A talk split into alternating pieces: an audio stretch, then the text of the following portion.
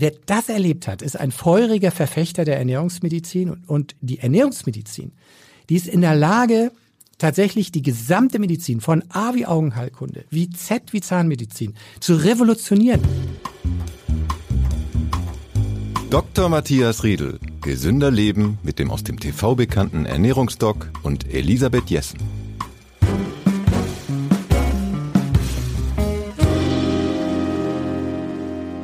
Wir wollen in diesem Podcast über gesundes Essen sprechen. Hier im Studio ist der Ernährungsdoc Dr. Matthias Riedel. Der Internist, Ernährungsmediziner und Diabetologe ist Geschäftsführer des Medikum Hamburg. Außerdem hat er die App My Food Doctor entwickelt und ist einer der ersten Lehrbeauftragten für Ernährungsmedizin in Deutschland. Herr Riedel, Sie haben außerdem schon mehr als 30 Bücher über Ernährung und gesundes Essen geschrieben und beschäftigen sich seit mehr als 20 Jahren mit dem Thema. Mir gegenüber sitzt also die geballte Kompetenz. Herzlich willkommen. Ja, moin und danke für die Einladung. Ich war jetzt gerade in England im Wanderurlaub und äh, meine Freunde, mit denen ich unterwegs war, haben gesagt, du nimmst doch jetzt diesen Podcast auf, kannst du den nicht gleich übersetzen lassen und nach England schicken? Äh, dort war nämlich, das Essen war lecker. Drei Wochen lang gab's aber mehrheitlich Fish and Chips und Burger und Salat, also dazu gab's dann auch Erbsen, das war's aber so ungefähr an Gemüse und Salat war eigentlich nur so ein paar Blättchen als Beilage. Das muss doch für Sie ein Albtraum sein, wenn das, Sie sowas hören. Genau das, das ist ein Albtraum. Äh, und tatsächlich, das stimmt auch, England, Deutschland, Finnland gehören so äh, mit zur Europaspitze, was Übergewicht angeht. Und das, was man von, von England lernen kann, das ist vielleicht das Porridge und die Erbsen ja. ähm, den Fisch zu frittieren, das verdirbt die gesunden Omega-3-Fettsäuren und es wäre so fast, als hätte man gar keinen Fisch gegessen. Es neutralisiert das alles. Und in der Tat ist das Essen mit den Relationen und dem bisschen Gemüse wirklich ein Grauen. Das also die Erbsen reißen es dann auch nicht raus? Nein, die Portionen sind auch viel zu klein. Und äh, ja. äh, das Frittierte, die Zubereitungsart ist einfach schrecklich näher und die, über die Chips, die mit äh, über 300 Grad äh, in fraglichem Fett gebraten werden, ähm, das sind schlechte Fette. Also das ist tatsächlich eine super Ernährung um krank zu werden. Okay, jetzt haben Sie aber leider auch gerade Deutschland erwähnt und nicht nur England. Ich habe gedacht, wir machen vieles schon besser. Warum ist Deutschland ernährungstechnisch auch noch bei den Schlusslichtern, wie Sie sagen? Deutschland hat einen sehr hohen Anteil von Fertigprodukten in der Ernährung. Es mhm. werden zu viele Kohlenhydrate gegessen, viel zu wenig Gemüse und damit auch zu wenig Ballaststoffe, zu wenig Vollkorn, zu viel Fleisch. Und in Studien ist das ganz klar. Zu viel Fleisch fördert Zivilisationskrankheiten, Diabetes, Übergewicht und viele andere mehr und ist damit ein Motor für Arterienverkalkung, also Herzinfarkt, Schlaganfall. Das wird durch solche Ernährung gefördert und das ist ja auch unsere Haupttodesursache. Allerdings muss man sagen, Krebs holt auf. Für Diabetiker ist Krebs schon die Haupttodesursache und das muss uns eigentlich aufhorchen lassen. Und wenn man dann schaut, wie ist die Lebenserwartung in Deutschland, dann liegen wir im letzten Drittel im Europavergleich. Und das entsteht durch die Ernährung. Zugleich ist Ernährung aber ein Thema geworden in den letzten Jahren, was in den Medien eine immer größere Rolle spielt. Es gibt äh, viele Ratgeber. Sie haben selber sehr viele Bücher geschrieben und Sie schreiben ja auch sehr fundiert. Sie sind ja auch Mediziner, weshalb Ihre Glaubwürdigkeit einfach sehr viel höher ist als von vielen Food-Bloggern, die es gibt. Warum ist Mediz äh, Ernährung trotzdem so wichtig geworden als Thema und warum wissen wir trotzdem noch so wenig? Ja, die Menschen spüren diese Zusammenhänge. Sie spüren sie mehr als sie wissen. Der Wissensstand äh, ist in der Bevölkerung in den letzten zehn Jahren enorm angestiegen. Während mhm. vor zehn Jahren die Patienten zu mir äh, ins Medikum Hamburg kamen, äh, da habe ich mir die Tagebücher angeguckt, meine Güte, ja, wissen wir gar nicht, wo wir anfangen sollen. Das ist jetzt schon teilweise differenzierter, da wird das schon ganz gut gemacht. Ähm, die Fehler werden geringer, das, das Bewusstsein dafür, dass man was machen muss, das auch. Allerdings ist es so, dass wir aus einem ernährungsmedizinischen Mittelalter kommen. Das heißt, wir haben ja ein Jahrhundert der Diäten hinter uns und diese Ergebnisse dieser Diäten, dieses Diätwissen, das wabert in den Köpfen rudimentär noch herum. Und deshalb ist mein ja, wir, ken wir kennen ja alle die, äh, was gibt's alles, Kohldiät, Ananasdiät. Also genau. jeder, glaube ich, kann welche aus, äh, ja. aufzählen und da jeder hat schon welche gemacht. Richtig, und da gibt's auch super Kuriose wie Wurst und Wodka oder die Ananas-Hummer-Diät aus, aus den Hollywood-Zeiten noch und so. Kalorien zählen, das machen wir nicht mehr und, und viele andere Dinge nicht mehr. Also drastische Einschnitte in die liebgewonnene Ernährungswelt die führen am Ende zum Jojo-Effekt. Das funktioniert nicht.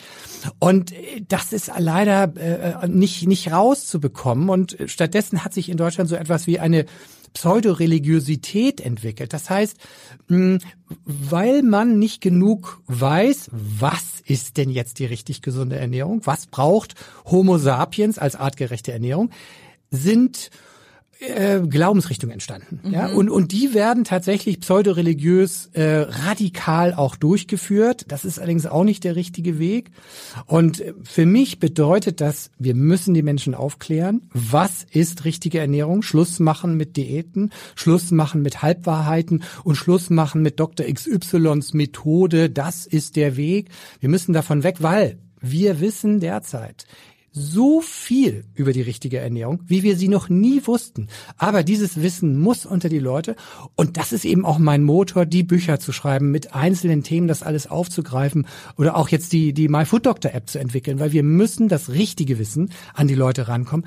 Denn wenn man sich aus so einem religiösen Baukasten alles Mögliche raussuchen kann und es halt auch sehr viel Extremismus gibt in der Ernährung und Radikalität, dann kriege ich den Otto Normalbürger nicht auf den richtigen Weg und ich kann dem Otto Normalbürger nicht sagen, du darfst jetzt gar kein Fleisch mehr essen. Das funktioniert Mit Religiosität nicht. meinen Sie, also äh, im, im übertragenen Sinne, das sind dann Dinge, die oder oder Richtungen, die Dinge verbieten und andere propagieren. Haben Sie mal ein Beispiel ja. oder zwei, drei Beispiele vielleicht? Genau. Also ein gutes Beispiel ist, ähm, ja, Gluten kann bei empfindlichen Menschen die Zöliakie verursachen und die müssen strikt Gluten meiden. So, das ist aber ein ganz geringer Prozentsatz, der ist so im, im, im, im kleinen Prozentsatz. Ist aber gerade recht modern. Oh, ich bin habe eine Glutenunverträglichkeit, genauso wie die Laktoseintoleranz ist ja auch recht beliebt geworden. Richtig. Und dieses Gluten wird dann für alles Mögliche verantwortlich gemacht. Es gibt Menschen, die auf eine glutenfreie Ernährung gut reagieren. Das kennen wir auch, aber das gibt es beispielsweise auch bei Neurodermitis. Aber manchmal ist es gar nicht das Gluten, sondern es sind die anderen Bestandteile im Weizen.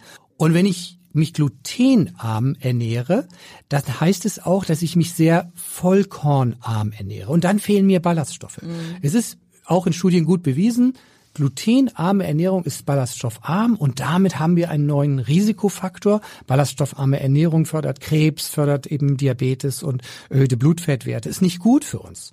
Deshalb sollte man, wenn man sich glutenarm ernährt, gute Gründe dafür haben und äh, ein wirklich gutes Vollkornbrot, das auch Gluten enthalten kann, das ist für uns unterm Strich gesünder, als es komplett auch zu meiden. Das müssten Sie mal den Engländern erzählen. Es gab immer nur die Wahl zwischen White Bread und Brown Bread und in jedem Fall war es immer Toastbrot. Ja, es sieht immer gleich aus und es schmeckt nicht. Ja, Herr Riedel, Sie haben eingangs ja die Krankheiten erwähnt, äh, die ernährungsbedingt sind.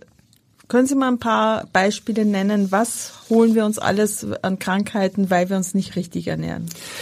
Ich muss vorher nochmal noch mal ausholen, was bei uns tatsächlich in den deutschen Praxen passiert über 90 Prozent der Menschen, die eine deutsche Praxis aufsuchen, haben eine verhaltensbedingte Erkrankung. Das muss man sich mal vorstellen. Das heißt, fast alle in den deutschen Praxen, die Hilfe suchen, die haben sich krank gemacht. Und zwar durch ihr Verhalten. Dabei spielt die Ernährung tatsächlich die wichtigste Einzelrolle. Und das ist wichtiger geworden als Rauchen und Alkohol mhm, beispielsweise. Mhm. Und das war in meiner Jugend, als ich, als ich junger Arzt war, nicht so. Da war also Rauchen und Alkohol doch viel bedeutender. Damals war wenn man eine kaputte Leber hatte, dann war das entweder eine Hepatitis durch Viren oder es war durch Alkohol. Aber es gibt ja auch ganz viele Kampagnen äh, in den letzten Jahren und Jahrzehnten gegen Rauchen, gegen Alkoholmissbrauch, ja. ja. gegen Ernährung habe ich relativ wenig genau, mitgekriegt. Genau, genau. Und das hat ja gewirkt mit dem Rauchen. Da sind mhm. wir ja besser geworden. Auch mit dem Alkohol sind wir besser geworden. Aber langsam hat sich tatsächlich in die Pole Position die falsche Ernährung äh, geschlichen. Und in Amerika ist die Hauptursache für Leberversagen und mit einer kaputten Leber kann man nicht leben, ist falsche Ernährung. Wir sind noch nicht ganz so weit, wir kommen da aber auch noch hin. Und das muss man sich mal vorstellen, wir laufen, und das hat äh, ein Sozialmediziner aus England mal gut zusammengefasst, wir laufen der Prävention hinterher und das ist mein Motor. Das heißt, wir essen uns krank und da gibt es derzeit so an die 100 oder über 100 Erkrankungen die durch falsche Ernährung entstehen. Also allen voran beispielsweise, also richtig Krankheiten mit Heilungschance sogar, ist der Diabetes äh, Typ 2. Mhm. Das war so lange schwierig, das in der Ärzteschaft durchzubringen, weil, weil es ist eine chronische Erkrankung, ist nicht heilbar. Da musst du dann äh, am Ende auch Insulin geben, dann wird man immer dicker und das ist halt ein Schicksal. Aber es gibt äh, da völlig neue Erkenntnisse in den letzten Jahren, die gezeigt haben und auch bewiesen haben, Diabetes Typ 2 ist zu über 80 Prozent, wenn man es richtig macht, mhm. heilbar. Aber und das ist ganz wichtig, man muss es richtig machen.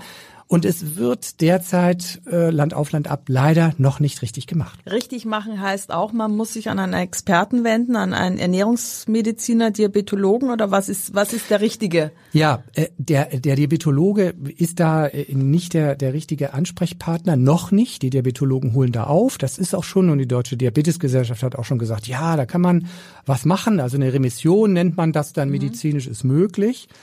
Ähm, ich würde einen Ernährungsmediziner, eine Schwerpunktpraxis Ernährungsmedizin aufsuchen. Adressen gibt's unter www.bdem.de. Mhm.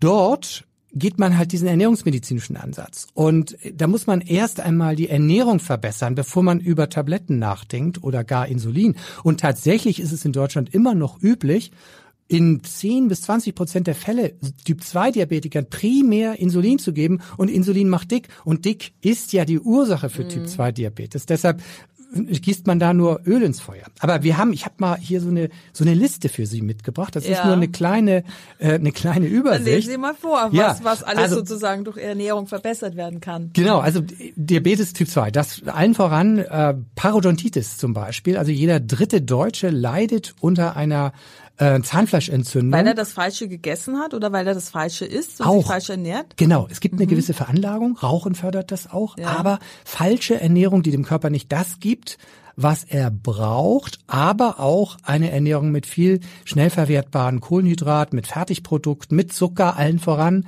äh, fördert die Zahnfleischentzündung. Und da gibt es ganz klare Versuche, die zeigen, je mehr Zucker wir essen, desto höher das Risiko, dass sich das Zahnfleisch entzündet. Ähm, Neurodermitis gehört auch zu den heilbaren Erkrankungen oder Rosatia oder das zum Beispiel sind diese äh, Rötungen im Gesicht, genau. mhm. die nachher auch tatsächlich zu Nasenwucherungen führen können, durch, zu Talgdrüsenwucherungen, mhm. was man so als Knollnase kennt. Ähm, und was man dann irrtümlich... Das haben aber eigentlich eher Männer, oder? Ja, man, man verbindet das so mit oder? Alkoholmissbrauch ja, und so. Ja, das haben auch Männer, das haben auch mehr Männer. Man muss es dann operieren. Ich glaube, es sind dann mehr die Frauen, die es operieren lassen. Ja, und die Männer, die es nicht. man es bei denen nicht so. Nee, die, genau. die, wollen damit nicht leben. Nee, genau. Und äh, zum Beispiel auch Unfruchtbarkeit. Wir haben ein Problem mit der Unfruchtbarkeit in Deutschland und das korreliert auch mit dem äh, Status der Ernährung, ganz klar. Mhm. Das gibt es in Afrika beispielsweise nicht, die, die Zunahme der Unfruchtbarkeit. Dann Refluxkrankheit, Sodbrennen, das ist auch durch falsche Ernährung bedingt. Gicht, erhöhte Blutfette, Bluthochdruck, äh, Verstopfung, Fettleber, natürlich Übergewicht. Als Mutter sag ich mal, der Zivilisationskrankheiten. Und im Schlepptau des Übergewichts kommt wirklich ein ganzes Sammelsurium von Erkrankungen.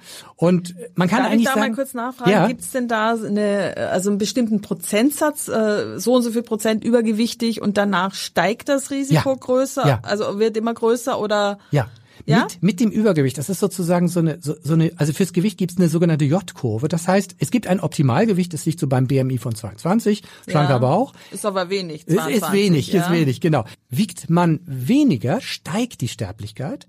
Aber wiegt man mehr, steigt sie noch steiler und zwar richtig rapide.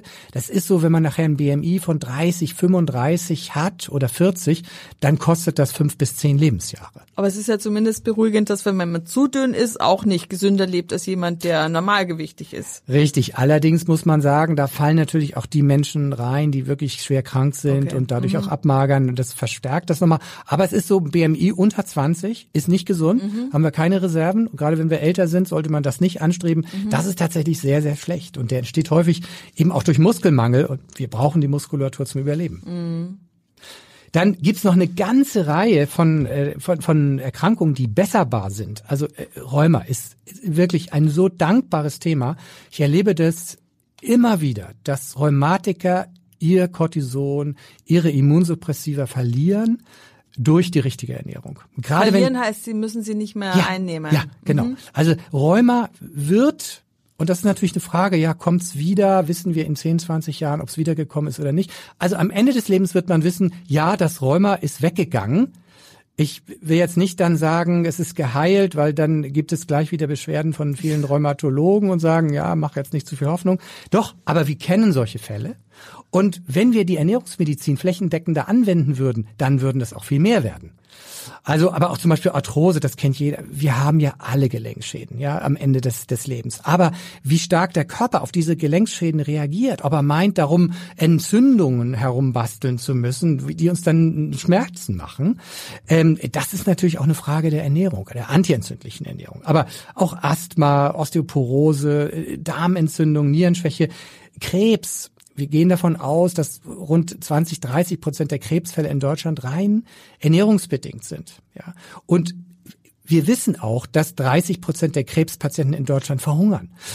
Das, was wir sehen, dass die Menschen abmagern und dass sie äh, dann einfach eingehen. Das bedenken viele, ja, das ist dann so eine Krebsfolge, der Körper wird aufgezehrt. Nein, hier ist dann keine Ernährungstherapie gemacht worden, weil der Körper hat andere Bedürfnisse.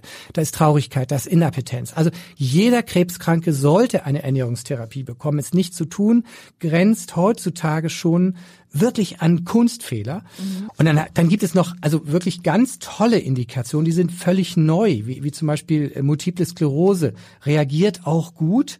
Depression kann man so um bis zu 30 Prozent mit der richtigen Ernährung bessern.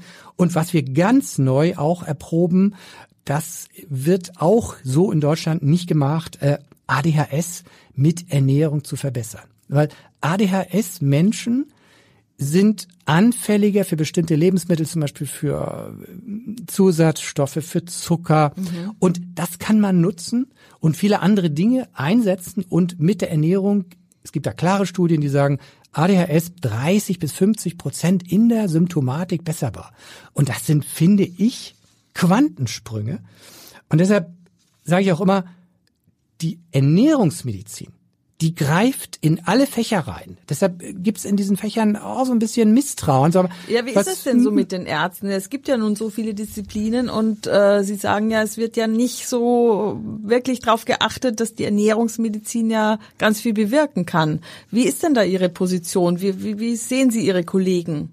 Also man, man ist äh, als äh, Vertreter eines neuen Faches, und ich, ich kann vielleicht mal den Vergleich herbeiziehen, als die Anästhesisten so in den 60er, 70er Jahren in die Krankenhäuser einzogen, da kriegten sie umgebaute Besenkammern, das ist im Krankenhaus Altona so gewesen, die kriegten dann so eine alte Besenkammer, da saßen sie so Knie an Knie, haben ihre Besprechung gemacht. Und die Chirurgen haben, die alten Chirurgen haben gesagt, naja, Anästhesie, also das habe ich ja immer selber gemacht, ne? Also wozu brauchen wir denn die Gasmänner, so wurden sie genannt, ne? Gasmänner. Gasmänner, dass damals bei der Narkose natürlich viel mehr Leute gestorben sind, ja, und dann mit den Anästhesisten nicht mehr. Also intern, an, die Anästhesisten sind jetzt etabliert. Und die, vor allem weiß man, sie haben eine ganz wichtige Aufgabe, also nicht nur damit man wieder aufwacht ja, hinterher, ja. sondern damit man möglichst nicht ins Delir kommt ja, und äh, genau. und einfach auch die Übelkeit können sie bekämpfen. Also Richtig. das weiß ich aus eigener Erfahrung. Die machen einen ziemlich guten Job inzwischen. Das sind mittlerweile die Intensivmediziner überhaupt. Ja. ja das ist eine ganz wichtige Fachrichtung, völlig ja. anerkannt. Aber wir Ernährungsmediziner gehen genau diesen gleichen steinigen Weg. Ich weiß noch, wie vor zehn Jahren Patienten zu mir kamen und sagten, naja, aber kein Brief an meinen Hausarzt, der hält das für Scharlatanerei. Okay. Wenn, wenn der weiß, dass ich hier bin, dann schimpft er. Ja? Ähm, ich kenne das auch noch vor fünf Jahren, war ich auf dem internationalen Kongress und habe davon gesprochen, dass Diabetes Typ 2 remittierbar, also heilbar ist. Ja. Dann kam nachher der alte Wiener Ordinarius dann aufs Podium und sagte, also Aschmarren, äh, Diabetes ist chronisch, das geht nicht weg, das können wir nicht heilen. Gut, die Studien haben das widerlegt, aber es tut weh. Und ähm, es tat mir damals weh. Das ist schon nicht schön, aber mittlerweile ist das vom Tisch. Aber wir sehen auch große Skepsis bei den Ärzten, aber das will ich denen gar nicht vorwerfen, weil die sind ja, die meisten Ärzte sind so alt wie ich, über 55. Mhm. So. Die haben es einfach im Studium noch nicht ja, gelernt. Die haben es im Studium nicht gelernt, die haben es auch nicht erfahren. Und wenn jemand seine Ernährung ändern sollte, dann haben die gesagt, also hier äh, isst mal weniger und beweg dich mehr. So. Mhm. Und dann kam der wieder. Was ja per se nicht falsch ist. Nee, also äh, aber, beides ist ja richtig, reicht aber nicht, sagen so, Sie. Richtig, man muss eine Anleitung haben. Man muss das wirklich, das Wie, wie ändere ich mein Leben? Und da, da steckt der Teufel im Detail. Und da gibt es auch tolle Erkenntnisse. Und das funktioniert. Aber wenn man nicht erlebt hat, wie es funktioniert, dann per Z kommt wieder und ist immer noch so dick, dann sagt, dann wird der Arzt sauer. Also ich habe Patienten erlebt, die saßen vor mir weinend, haben gesagt, mein Hausarzt hat mich rausgeschmissen, weil ich nicht abgenommen habe. Aha. Ja, das ist natürlich das ist natürlich eine ganz andere Kommunikation. Das ist mhm. Dr. Knows Best. Also der Arzt entscheidet hier und der Patient muss tun. Tut er nur nicht. Das funktioniert schon gar nicht mit unseren Kindern, mhm. dass die das tun, was wir wollen. Das heißt, man muss das individuell aushandeln mit dem Menschen und ihn abholen, wo er ist. Also da hat natürlich die Kommunikation und die Art der Therapie ganz andere Erfolge. Aber das haben diese Ärzte nicht erlebt. Das erlebt hat, ist ein feuriger Verfechter der Ernährungsmedizin und die Ernährungsmedizin, die ist in der Lage, tatsächlich die gesamte Medizin von A wie Augenheilkunde, wie Z wie Zahnmedizin zu revolutionieren. Beispiel. Äh, altersbedingte Erblindung, Makuladegeneration. Da können wir mit Lebensmitteln präventiv gegensteuern. Und das ist wirklich einschneidend. Ich habe das selbst in der Familie. Meine beiden Eltern haben das, meine Tante. Ich werde es wohl auch bekommen. Und ich steuere da jetzt schon gegen. Und das ist halt wichtig. Oder auch die Zahnmedizin, um nochmal zum Z zu kommen. Mhm. Die Zahnmedizin sagt, ohne euch, ja, ohne die Ernährungsmedizin kriegen wir die Parodontitis nicht weg. Ja. Also das ist muss man sagen, das freut mich natürlich und die Zahnmediziner haben da weniger Probleme. Also die sind offener. Die sind offener, mhm. aber das sind ja Zahnmediziner und mhm. wir sind Humanmediziner. Mhm. Die akzeptieren das. Die, ich sag mal so, die anderen Humanmedizin-Fachrichtungen tun sich da ein bisschen schwerer, weil wir brechen plötzlich in Domänen ein. Da werden plötzlich Koryphäen mit einer Aussage belastet. Also wir haben da ein Konzept für deine Erkrankung äh, das hast du nicht. Aber hör doch mal zu. Schau es dir mal an. Wie, schönes Beispiel.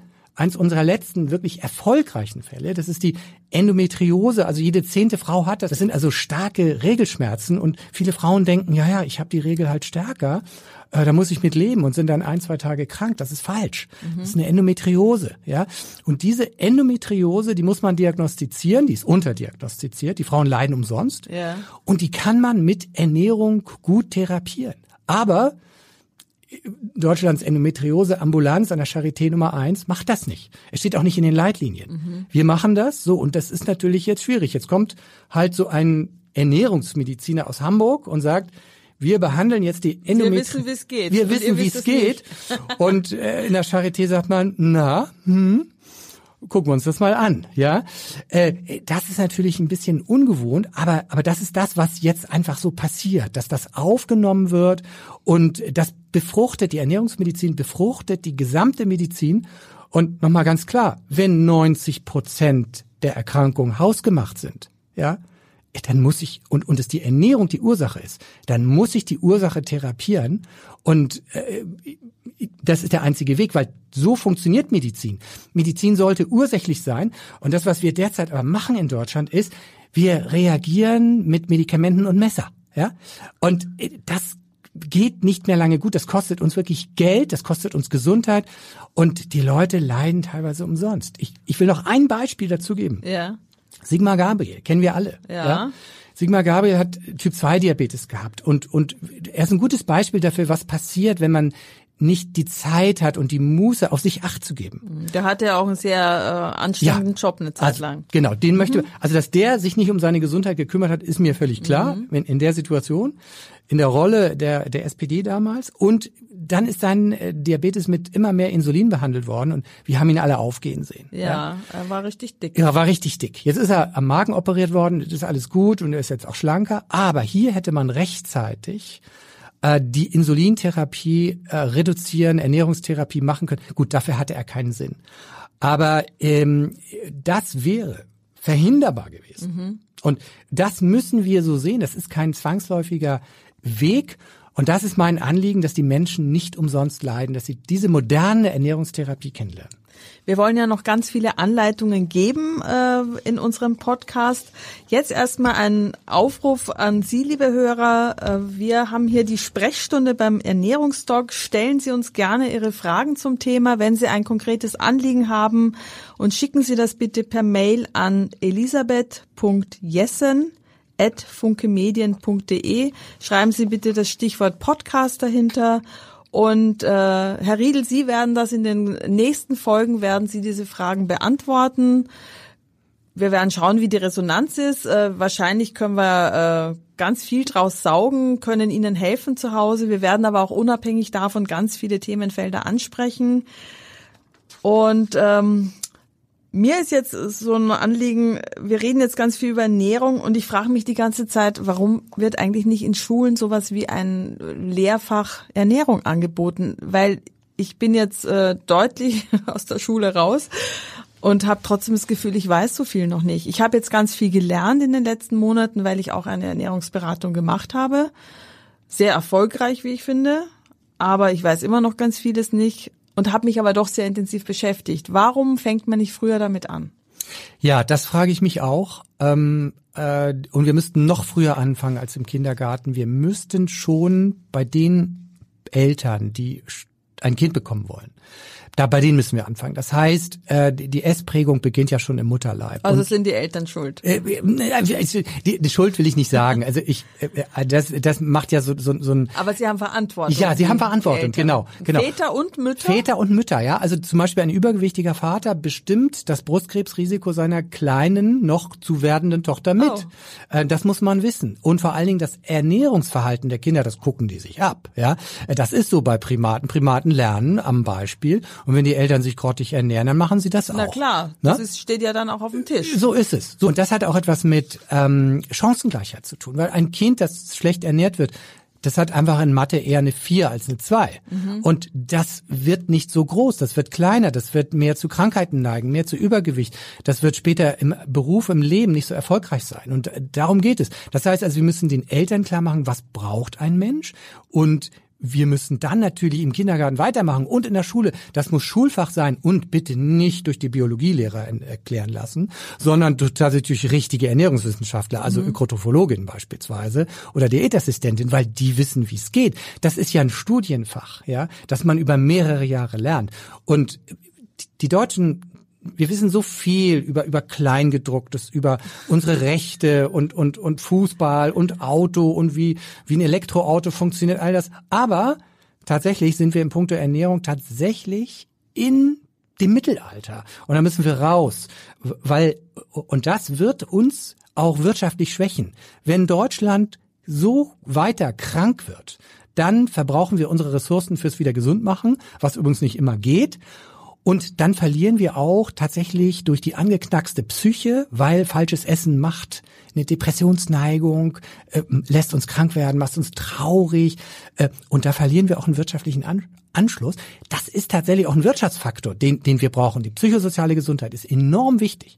Aber nächster Punkt, der mir auch noch am Herzen liegt, ist so, wenn wir jetzt sagen, okay, du hast eine chronische Krankheit, du hast eine Zivilisationskrankheit. Und eigentlich muss man sich bei jeder Krankheit fragen, kann man die mit ernähren.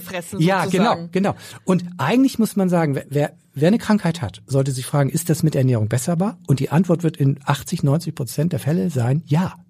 Und wenn man es nicht genau weiß, einfach mal versuchen, weil wenn ein Körper gegen eine Krankheit kämpft, ist es doch gut. Er hat gute Voraussetzungen, er hat alle Vitamine, er hat alle Spurenelemente, Ballaststoffe, alles, was sein Immunsystem braucht, um richtig zu funktionieren in diesem Kampf, ja. Und dann kommen wir aber auch zu dem Problem, wenn einer jetzt was machen will. Wo geht er hin? Wir haben 70 Schwerpunktpraxen Ernährungsmedizin in Deutschland. Ja, wir haben ein paar tausend niedergelassene, kassenzugelassene Ernährungsberaterinnen. Das ist viel zu wenig. Das heißt, wir, wir brauchen da eben auch noch eine andere Säule. Und dazu habe ich ja auch die Bücher geschrieben, weil da kann man mit Selbststudium schon viel erreichen. Mhm. Und für die, sage ich mal, die digital affin eben auch die voll digitale Ernährungstherapie-App MyFoodDoctor. Damit kann man schon mal sein Leben sortieren. Und, und wenn man dann mit diesen Tagebüchern in eine Videoberatung gibt, das bezahlt ja auch die Krankenkasse zum Teil, dann kann man äh, tatsächlich viel schon regeln und tatsächlich diese 70 Schwerpunktpraxen entlasten, weil die reichen nicht für ganz Deutschland. Herr Riedel, Sie helfen uns dabei, jetzt in den kommenden Podcast-Folgen von Mittelalter in die Neuzeit der, der Ernährung zu kommen. Ich danke Ihnen vielmals und äh, bis wir uns wieder hören, liebe Hörer, tun Sie etwas für Ihre Gesundheit. Genau, und wie? Das erfahren Sie eben in, in diesem Podcast. Und zwar in äh, richtig wirksamen Schritten, die erprobt sind. Und äh, damit zeige ich tatsächlich, was die neue Ernährungsmedizin kann. Vielen Dank. Wir hören uns wieder. Tschüss. Wenn ihr noch mehr rund um gesunde Ernährung erfahren wollt, dann folgt mir auf Insta oder Facebook at Dr. Matthias Riedel oder abonniert den Newsletter auf myfooddoctor.de. Die nächste Folge vom Ernährungsdoc hören Sie am Montag in zwei Wochen.